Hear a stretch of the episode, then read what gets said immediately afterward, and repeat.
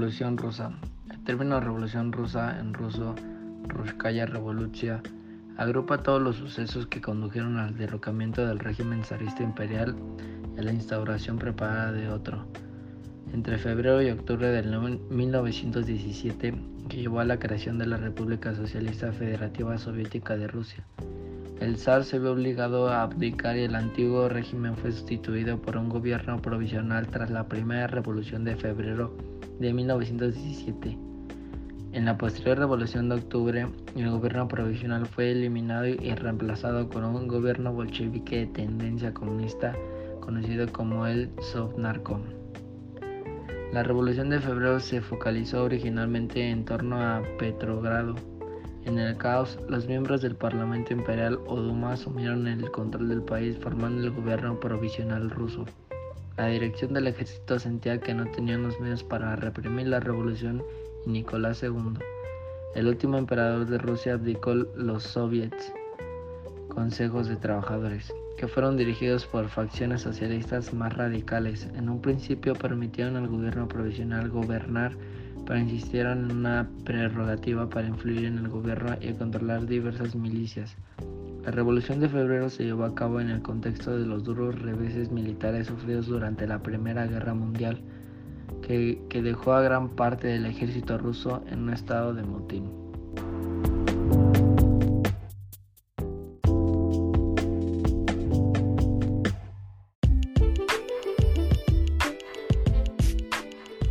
Etapas de la Revolución Rusa. La Revolución de 1905. El 9 de enero de 1905, unos 200.000 obreros y campesinos se desplazaron con sus familias hasta el Palacio de Invierno de San Petersburgo, lugar en el que se residía el zar. Su propósito era entregarle una carta en la que le pedían una serie de mejoras salariales y la convocatoria de una asamblea constituyente.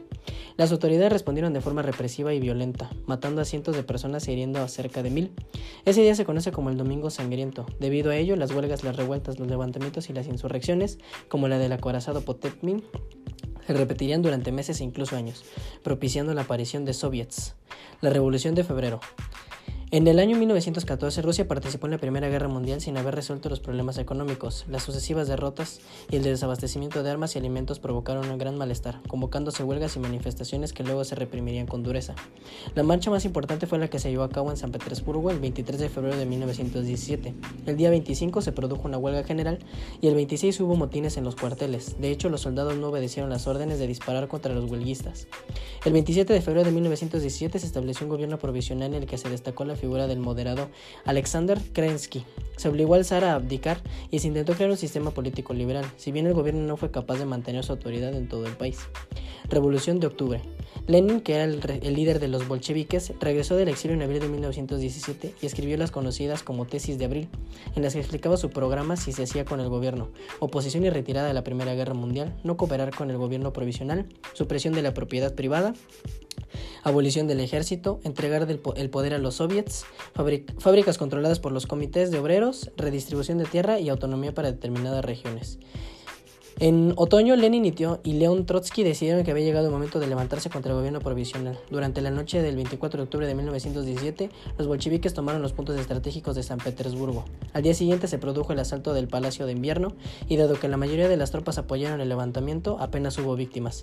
Se cesó entonces al gobierno provisional y se creó otro al que se llamó el Consejo del Comisario del Pueblo, cuyo presidente fue el propio Lenin.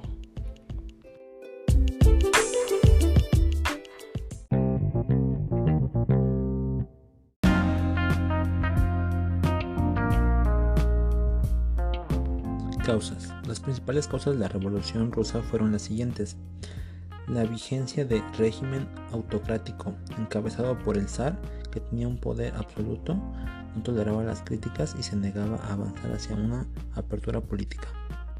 La impopularidad de la zarina Alejandra, que se dejaba influenciar por el místico Rasputín. El estancamiento y la parálisis de la economía zarista, lo que generaba escasez de alimentos, pobreza y miseria. Las continuas derrotas del ejército imperial en la Primera Guerra Mundial. Y por último, la rebelión en febrero de 1917 de todos los regimientos de la guarnición de Petrogrado que se unieron a las revueltas populares en lugar de reprimirlas.